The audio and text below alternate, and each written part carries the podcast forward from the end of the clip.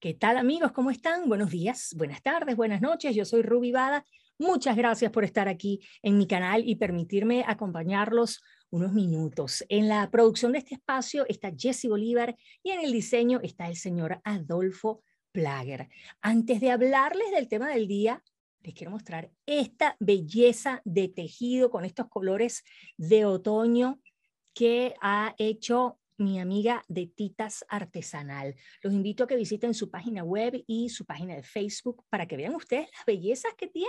Además, ella hace eh, ventas, hace entregas a nivel nacional aquí en Estados Unidos. Ya lo saben, Titas Artesanal. Amigos, hoy eh, les traigo una conversación tan interesante, un tema que resulta tabú para muchísima gente, pero que definitivamente hay que poner sobre la mesa. Hoy vamos a hablar acerca de sexo con la doctora Blanca García de la Cadena. La doctora es originaria de Chihuahua, Chihuahua, México, es especialista en ginecología, en obstetricia y en educación de la sexualidad. Cuenta con una maestría en sexualidad clínica, terapia sexual, cirugía estética ginecológica y rejuvenecimiento vaginal. Se encarga de diagnosticar y tratar enfermedades. Se enfoca mucho en la prevención y la calidad de la vida de sus pacientes. Ella realiza terapia sexual en la cual se trata psicológicamente los trastornos ligados a los temas sexuales, ginecológicos y obstétricos. Por supuesto, eh, da consultas personales y también eh, por Internet. Ya ven ustedes que hoy en día, bueno, pues el Internet nos ha unido más que nunca. Eh, vamos a hablar con la doctora García de la Cadena acerca de qué es y cómo se tiene un buen sexo. Como dicen por ahí, hoy vamos a hablar a calzón quitado, aquí en Rubivada al aire.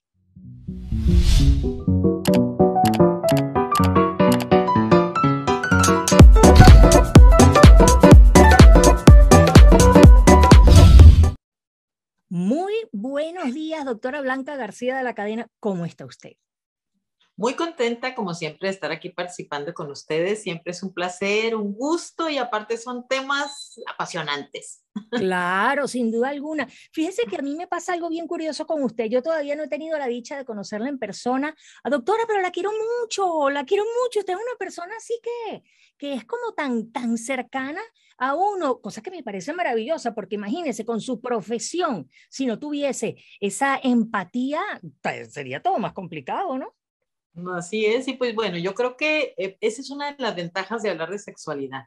La sexualidad es un tema que acerca, y así como se siente usted esa cercanía por esa comunicación de un tema tan íntimo, pues igual pasa en la pareja. Si nosotros nos acercamos en el tema sexual, nos acercamos en muchas otras cosas. Entonces sí es muy importante, tiene mucho que ver con el, el mostrarnos, y el mostrarnos nos acerca. Eso es como correcto. más congruentes con lo que somos, sentirnos a lo mejor un poquito más vulnerables, pero la vulnerabilidad al final de cuentas tiene que ver con las emociones. Entonces, bueno, pues si nos enfrentamos a las emociones, pues ahí es donde estamos. Doctora, ¿qué tan importante es tener una vida sexual activa y placentera? Es fundamental, porque se han hecho muchísimos estudios donde se demuestra que el tener una sexualidad plena o una satisfacción sexual tiene ventajas para la salud. Por ejemplo, en dos temas fundamentales que sobre todo a las mujeres nos importan mucho, que son el tema del peso y del envejecimiento, la sexualidad tiene un impacto determinante. ¿Por qué? Porque perdemos muchísimas calorías con el ejercicio que nos damos en lo sexual. Y como lo estamos disfrutando, ni siquiera nos cuesta trabajo, ni nos tenemos que esforzar y que, ay, no, y que cansarnos. No, no, no, al contrario, hacemos muchísimo ejercicio, perdemos muchas calorías y de manera placentera, ¿qué más queremos? Pero aparte, todo ese desencadenamiento hormonal que se da, con el tema sexual, donde empezamos a producir oxitocina y serotonina y una serie de hormonas, nos da por efecto un efecto antienvejecimiento. O sea, nos hace ver más jóvenes. ¿Por qué? Porque sentimos esa sensación. Recordemos que la actitud ante la vida, el sentirnos felices, nos rejuvenece. Eso es un elemento bien importante. Entonces, la sexualidad contribuye a esto. También este, esta distribución hormonal nos hace que mejore nuestro sistema inmunológico. Hay estudios bien interesantes de cómo las personas hipertensas tienen menos hipertensión cuando tienen una vida sexual plena. Y también los hombres sufren menos infartos cuando tienen una vida sexual plena, al igual que menos posibilidades de tener cáncer de próstata. Entonces, como ustedes ven, no nada más es lo que nos da el tema de tener una sexualidad placentera en el tema de la calidad de vida. Por eso la Organización Mundial de la Salud me incluye ya en el, en el diagnóstico, en la definición de salud, el tema de la sexualidad, porque se ha comprobado, comprobado que tiene que ver con la calidad de vida que tengamos, también tiene que ver nuestra salud. O sea, entre más felices nos sentimos, más completos, más este, íntegros, pues somos más sanos en un momento dado. Entonces, el tema de la sexualidad, pues contribuye de manera muy importante, no nada más a la salud, sino a la calidad de vida. Y la calidad de vida también multiplica los años de vida. O sea, entre yo más feliz sea, recordemos que todos los impactos emocionales nos van a originar cambios en nuestros sistemas. ¿Por qué? Porque si yo me angustio, si yo me asusto, si yo me mortifico, modifico mi presión arterial, modifico mi respiración, modifica muchas cosas en mi organismo como me percato que están pasando.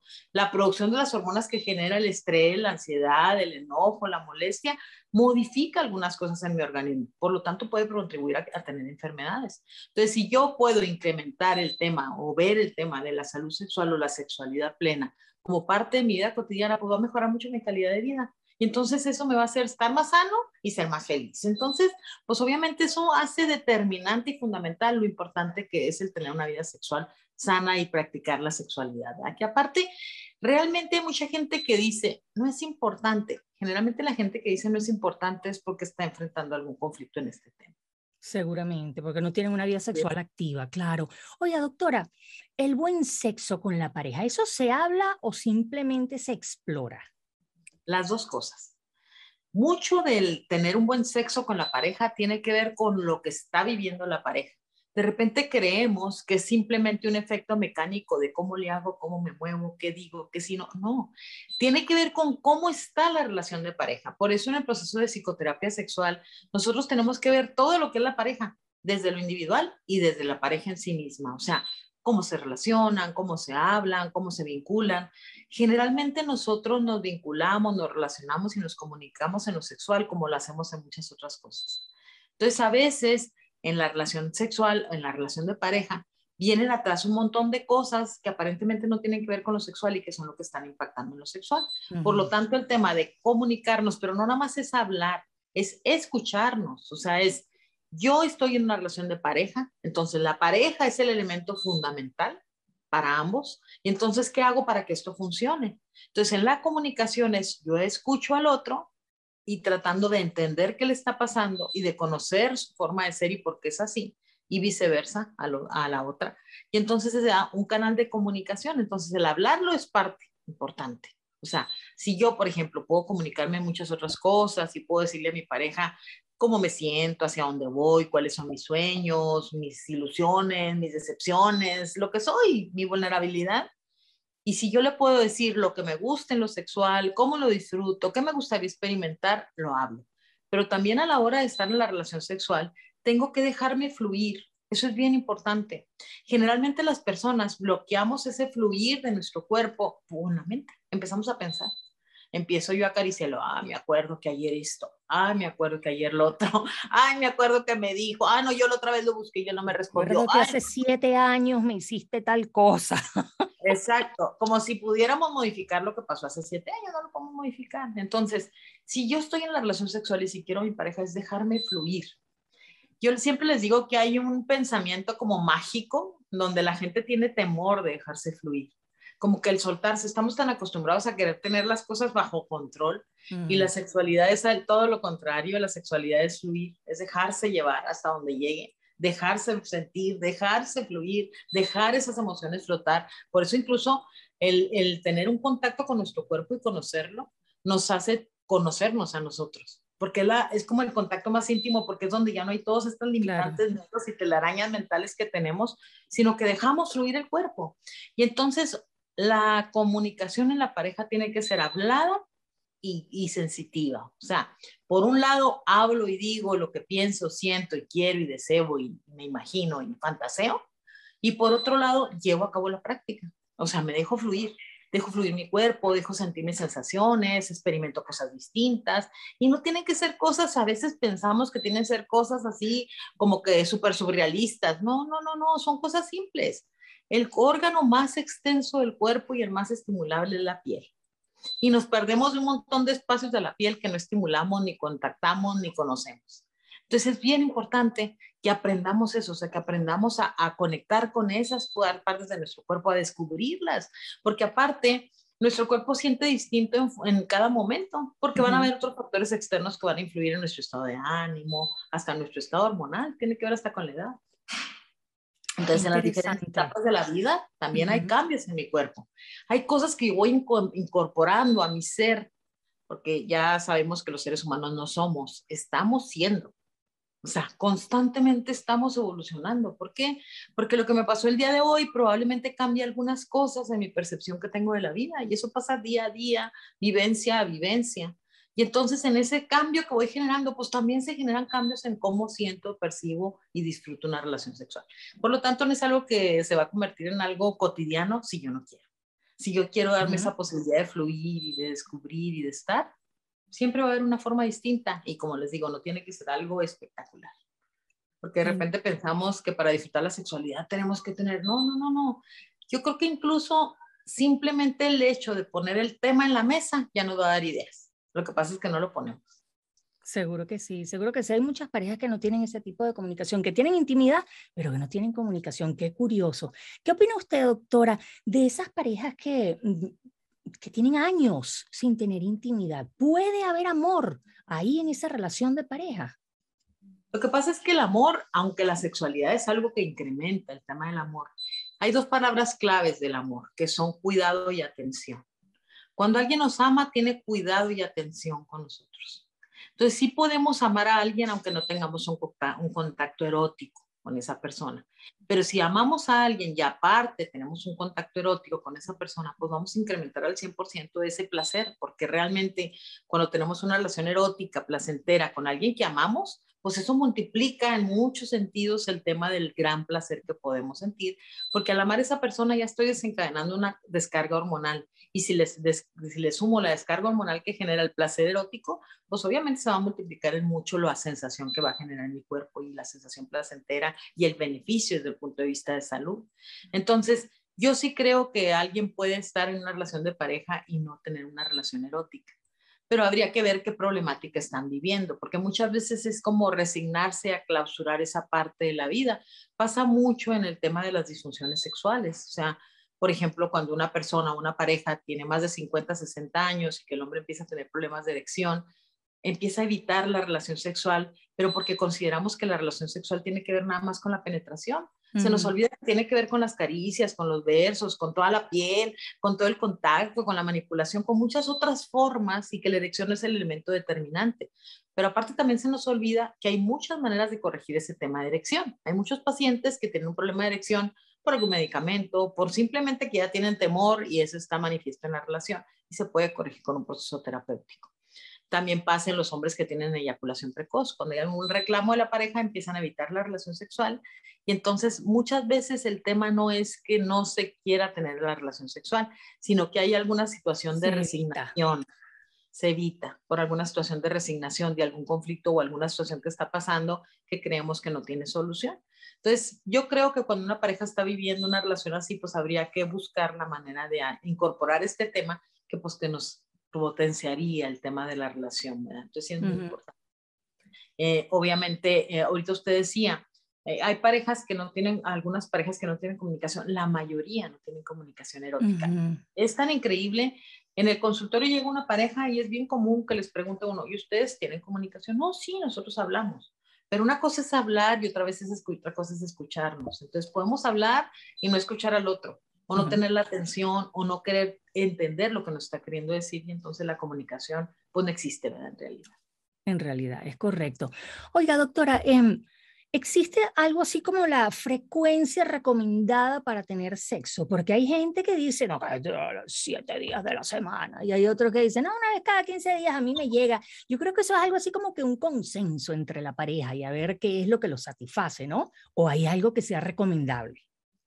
Eso que acaba de decir al final, eso es. O sea, definitivamente hay parejas que pueden ser plenamente felices y tener una sexualidad completamente plena, teniendo relaciones eh, una vez a la semana o cada tercer día.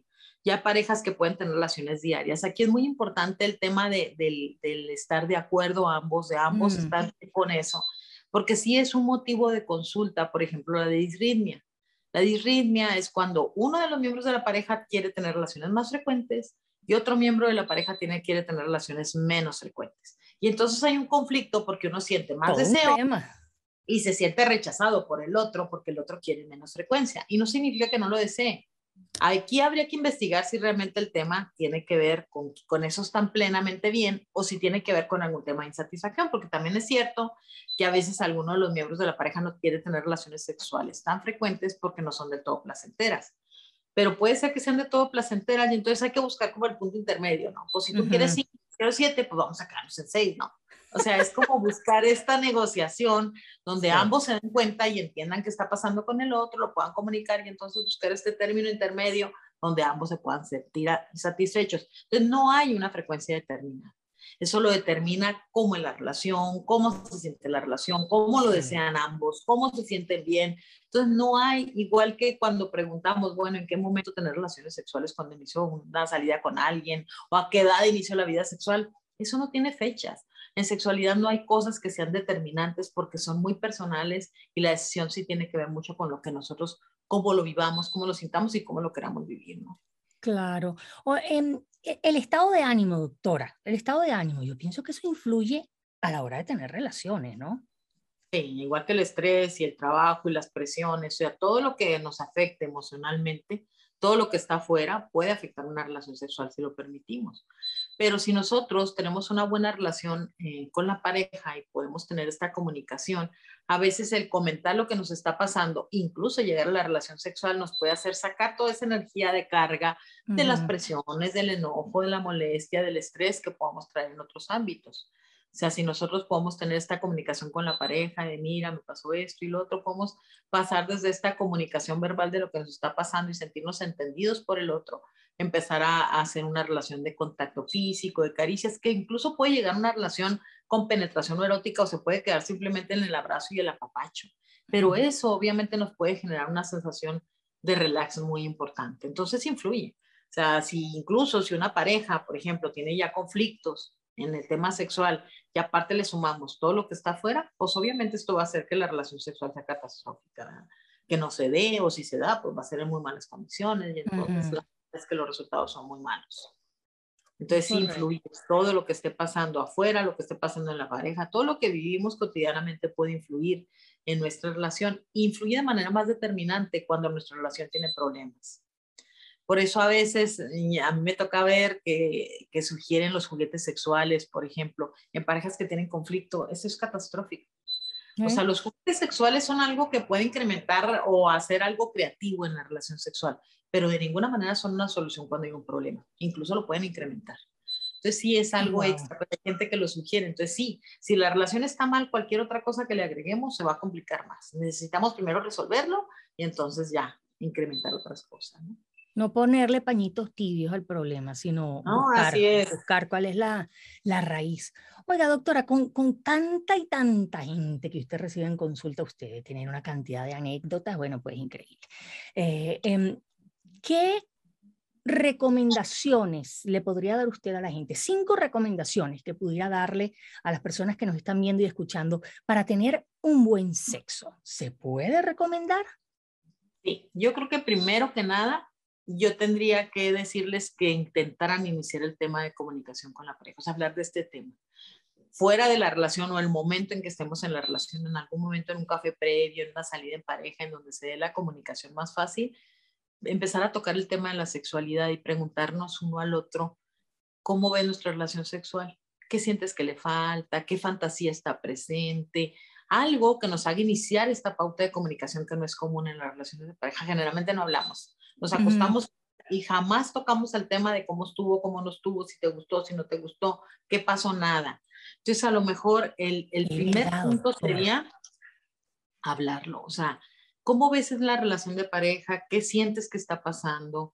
¿Cómo, ¿Qué te gustaría? ¿Qué sientes que falta en la relación? ¿Alguna vez te has tenido, te has imaginado alguna forma distinta que te gustaría que experimentáramos? Y si jugamos, y si compramos unas cartas, y si ponemos castigos, y si nos disfrazamos, y si mil cosas que podemos, porque la verdad es la creatividad y malas de los mexicanos, ¿eh? somos muy creativos, sin descalificar al resto del mundo, pero sí la creatividad, yo creo que es un elemento muy importante que está ahí presente. De hecho, toda la gente de Latinoamérica somos muy creativos. Yo creo que tiene que ver por la lucha, ¿no? Constante. Que Puede ser, con, con, la necesidad de, sobrevivir. Así es, sí, es el sentido de sobrevivencia, sin duda. Sí, sí. Entonces, esto, esto nos hace muy creativos, entonces ¿qué se te ocurre? O sea, vamos, a lo mejor la primera vez no sale y el otro se queda así como que, ¿por qué me está tocando este tema si nunca lo hablamos? Pues bueno, la primera vez ya dimos un pasito, la segunda vez les aseguro en que en el momento en que los dos puedan hablarlo, esto va a ser una cercanía bien importante y se van a dar cuenta de cosas que ni se imaginen del otro o de sí mismos cuando lo pueden expresar. Entonces, cuando quiero tener un buen sexo, lo primero que tenemos que iniciar es la comunicación, que puede llevarse una a varios intentos de acercamiento. Otra cosa importante es el pensar en el tema de la sexualidad, o sea, darnos cuenta que la sexualidad es un elemento en el que hay que pensar, hay que ponerlo en la mesa de la relación de pareja, no olvidarlo, porque otro elemento que pasa frecuentemente es que nos olvidamos del tema, es como si no existiera, ya no digamos hablarlo, es algo en lo que ni siquiera pensamos de manera personal. La tercera es empezar a imaginarnos cómo acercarnos a la pareja, o sea, que si quiero tener un momento especial con mi pareja, esa creatividad que utilizamos cuando iniciamos una relación sexual. Cuando hemos estado la primera vez con la pareja, no, ya estamos pensando que si las velitas, que si la música, que si el ambiente, que, si la ropa, que si la cena, que si la copa, que a poco no. Pero en lo cotidiano no pensamos nada. Simplemente nos quitamos de pilón, nos quitamos toda la ropa. Ese es otro. Sería el tercero. El, el tercero sería, no se quiten la ropa. es que de verdad, una parte erótica importante antes de la relación sexual es irnos desvistiendo no se imaginan el erotismo que está presente, porque en primera, cuando el otro o la otra o nosotros mismos nos vamos desvistiendo en presencia del otro y el otro en presencia de nosotros, esa va a una situación erótica muy importante en el que estamos deseando. Recordemos que el deseo se va incrementando conforme lo vamos deseando y dejamos pasar el tiempo. No es así de que ya estoy en cuadrita, sin ropa o sin ropa él, y ya tenemos la penetración y se acabó. No, no, no, no, no. O sea, todo esto de irnos desvistiendo poco a poco, irnos quitando y demás, o utilizar una ropa erótica como negligé o qué sé yo, todo esto es parte importante. Darnos suficiente tiempo al estímulo y a las caricias. O sea, yo me toco, me acaricio, toco y acaricio al otro. Olvidemos estos mitos de que los hombres no disfrutan las caricias, no disfrutan las palabras al oído. Acariciemos al otro. Porque aparte de acariciar al otro también nos va a generar placer. O sea, el placer es sentirme acariciado, pero también acariciar al otro. Entonces, yo como mujer acaricio a mi pareja, que él me acaricie a mí un suficiente tiempo, que cubra todo mi cuerpo y todas las posibilidades que tengo, y posteriormente llegue al tema del área erótica, al área genital, y entonces puede en un momento incrementar el placer. Y el último consejo sería que no, se, no tengan esa fijación de que tiene siempre que haber un orgasmo. La relación sexual es una cascada de acontecimientos y que termine o no en una situación orgánica es igualmente disfrutable. A veces estamos tan empeñados, por ejemplo, como mencionabas ahorita, o sea, si hay un estrés, si hay una ansiedad, probablemente no logre el orgasmo, pero todas las caricias previas, el disfrute de este erotismo, de este contacto físico y demás, va a ser suficiente para yo sentirme satisfecho, a no ser que aquí en mi mente empiece a pensar, no eyaculó, no tuve orgasmo. Y entonces empezamos ahí a hacer una maraña más de telas en nuestra cabeza de que no fue placentera la relación. Yo creo que estos serían los elementos básicos. Y si se lleva a cabo la penetración y el orgasmo, también igualmente a disfrutarlo. Entonces, como ven, son pasos que aparentemente, pues son cinco pasos que aparentemente se ven simples. En la práctica no lo son. A veces es muy complicado incluso empezar con el primero. Entonces, pero pues sí, yo creo que de, todos estos el más difícil puede ser el de la comunicación porque es que la gente no está acostumbrada. La gente piensa que ya porque tienen 20 años de casados, entonces ya no hay que hablar de ciertas cosas y, y se pierden de conversaciones muy interesantes. Así es. Y otro momento bien importante, Rubí, después del orgasmo, si se da, ese es un momento mágico de comunicación. Es un momento mágico. Claro, puede ser no, porque también un efecto importante del orgasmo en el tema de salud es que produce sedación. O sea, después de haber tenido un orgasmo es así como que qué rico, qué relajado y me puedo quedar dormido fácilmente. Pero si hay posibilidades de platicarlo, ese es un momento en que se da una cercanía de alma muy importante y entonces es más fácil tocar muchos temas cómo te sentiste, cómo lo viviste, lo disfrutaste, qué te gustó, qué no te gustó. Entonces, a lo mejor en este momento también sería un buen momento para poder tener un poquito más de comunicación con respecto al tema de la sexualidad. Sí, es un momento mágico, definitivamente. Y en serio que empiezan a hablar de estos temas, fíjense la gente que nos escucha y cómo empieza a sentir ganas. empieza a sentir ganas. A, ver, a, ¿a qué hora salgo de aquí del trabajo? Dame mi horario. Sí, es que, es que, es que son, sí, es que son, son, son temas, son temas muy bonitos, doctora, son temas que, que hablan del acercamiento con la pareja, de esa relación tan íntima que puedes tener solo con tu pareja, porque bueno, pues allá las personas que tienen relaciones fuera de su matrimonio, eso ya es otro tema, ¿verdad? Pero, pero ese acercamiento que tienes con esa persona con la que tú vives, con la que tú compartes, eso definitivamente tiene que tener magia. No, pero aparte la sexualidad es lo que es la diferencia entre vivir y sobrevivir de verdad. Porque cuando nosotros podemos, la gente que no disfruta la sexualidad está desconectado del cuerpo. Nos han enseñado que toda nuestra energía está aquí. Y el cuerpo nomás lo traemos cargando, pero ni siquiera conectamos con él. Cuando podemos conectar la mente o la cabeza y el cuerpo y sentir el cuerpo, eso es vivir, eso es dejar de sobrevivir. Entonces yo creo que el simplemente hecho de vivir y sentir, yo creo que vale la pena. Entonces, pues es una invitación para la que la gente que nos escuche y dense cuenta, si se, se, conectan en lo que estamos platicando en este momento y pueden dejar fluir su cuerpo, van a sentir cómo, cómo va vibrando, cómo lo van sintiendo, cómo lo van conectando. El cuerpo es tan sabio que si no, yo aprendo a estimular, a fluir mi cuerpo, yo puedo tocar mi cara y sentir una sensación en todo el cuerpo porque tiene conectadas, conectadas terminales nerviosas, simplemente que las bloqueamos. O sea, yo toco mi cara y puedo sentir absolutamente toda la sensación de mi cuerpo. Entonces, es espectacular, no hay nada mejor, no hay nada más perfecto que el cuerpo humano. De verdad, es espectacular ver cómo responde, cómo siente, cómo crea, cómo percibe, la capacidad que tiene. Pues, es increíble. Entonces, es como una invitación a que lo exploren, a que lo conozcan, a que lo disfruten, ¿Cómo puede ser que tengamos 20, 30, 40, 50, 60 años y esto que traemos cargando toda la vida no lo conozcamos? O sea, Es verdad. Doctora Blanca García de la Cadena, sexóloga, entre muchas otras, ¿verdad? Para usted, ¿qué es el amor? El amor para mí se resume en dos palabras fundamentales, que era lo que había comentado al principio, que es atención y cuidado. Cuando yo amo a una persona, siempre el tema de atención y cuidado van a estar presentes. Siempre voy a estar pensando realmente en la otra persona y en libertad, porque recordemos que el tema del amor y el apego están como bien empalmados. Y cuando yo estoy hablando de apego, tiene que ver conmigo, no con el otro. O sea, yo amo a otra persona a cambio de, espero una reciprocidad, espero que esté conmigo nada más, espero que su vida sea yo, que el centro de su vida sea yo. Cuando yo amo realmente a otra persona, quiero que esa otra persona sea feliz, que tenga otros espacios, que conviva con otras personas. Yo lo amo a esa persona independientemente de esa corresponsabilidad. Entonces, sí, el tema del amor tiene que ver con atención y con cuidado, definitivamente. Si estoy con una persona que tiene atención y cuidado conmigo, esa persona me ama. Y puede ser un amor de amistad, puede ser un amor de pareja, puede ser un amor de hijo madre, puede ser un amigo, que claro que el amor más incondicional es el de la madre hacia los hijos, pero sí, sí el tema de amor y de cuidado y atención deben estar presentes. Si yo estoy con una pareja en que tengo un sexo espectacular y que disfruto mucho lo sexual, pero que no se preocupa por mí, que no hay esa atención, que no hay ese cuidado, pues ahí no hay amor. O sea, a lo mejor hay un tema erótico nada más, a lo mejor es un tema de otro tipo, pero no hay amor. Yo creo que es una de las palabras más difíciles de definir, pero sí creo que los seres humanos tenemos la capacidad de darnos cuenta cuando amamos a alguien y cuando somos amados pero nos engañamos muchas veces. Muchas veces nos engañamos porque nos cuesta mucho aceptar que no somos amados o nos cuesta mucho reconocer que no amamos a alguien si estamos en una relación de pareja. Entonces, yo creo que nos mentimos mucho.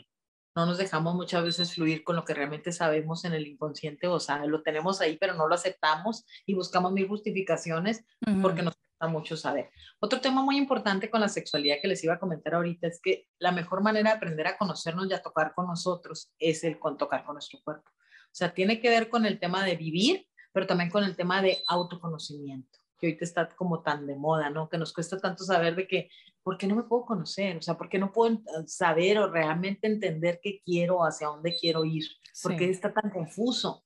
Pues porque desde niño nos enseñan a que tenemos que tomar en cuenta la opinión de todos los demás menos la nuestra y más las mujeres. Entonces nos cuesta mucho saber qué queremos. Y el tema de, de contacto con nuestro cuerpo, como esa sensación de sedación que se da durante el placer, nos permite conectar mucho con nosotros mismos. Entonces es algo súper pues, profundo, el tema de la sexualidad, no creen que es algo tan simple. Entonces sí, pues el tema del amor no es un tema fácil. No. Porque no se puede definir. Es que las sensaciones, los sentimientos son muy difíciles de definir. Usted me ha dado una respuesta completamente diferente a, a, la que me han dado tantas personas que he entrevistado. Su respuesta de, acerca de que qué es el amor, eh, muy interesante, muy interesante para pensársela y reflexionar, porque es verdad, es verdad. ¿Cuánta gente no vive con su pareja y, ni siquiera una atención o un cuidado, o ni siquiera prepararle un cafecito, o cómo te sientes, quieres que te compre una medicina, eh, mira, te preparé la comida que te gusta. Eh, no, mucha gente va viviendo, va sobreviviendo y, y bueno, van pasando los días y bueno, y aquí estamos y esto es lo que hay. Yo creo que aquí es bien importante que tomemos en cuenta que cuando estamos en una relación de pareja y la relación de pareja se empieza a desquebrajar, empezamos a pensar en lo personal. Entonces, ese que no quiere prepararle algo al otro, el que no se quiere preocupar por el otro, ya no está pensando en la relación, se nos olvida, se nos olvida, por eso siempre aquí están las manos, acuérdense, aquí está la relación. La relación es en lo que estamos ambos involucrados y si queremos que persista, tenemos que pensar en esto, no en lo individual. Y obviamente que ambos, para que realmente esto pueda seguir adelante, pueda progresar y pueda ser placentero y satisfactorio para ambos, para que valga la pena vivirla. exactamente, para que valga la pena vivirla. Doctora, como siempre, qué interesante conversar con usted. Por favor, dígale a la gente dónde la pueden conseguir, sus redes sociales, porque usted tiene material interesantísimo para compartir con todo el mundo. Pues claro que sí, estamos a sus órdenes. Este, mi teléfono celular, yo estoy en la ciudad de Chihuahua, México. Mi teléfono celular es 614-223-1094. Es importante comentarles que doy consulta en línea y también presencial, por supuesto.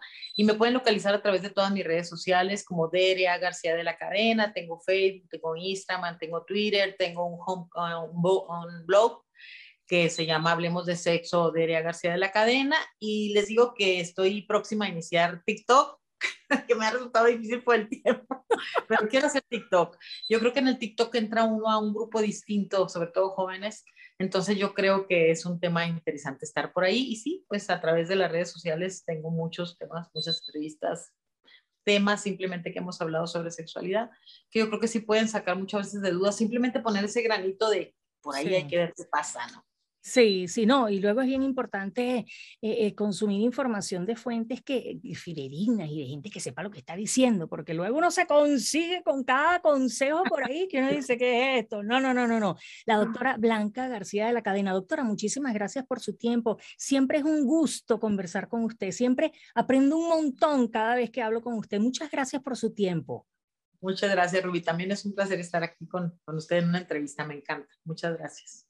Qué bueno, amigos, y antes de despedirnos, bueno, pues los invito a que se suscriban a este canal, a que comenten, a que compartan esta entrevista si ustedes consideran que puede ayudar a alguien. Cuídense mucho, becho, abacho y apapacho. Yo soy Rubí Hasta la próxima. Bye bye.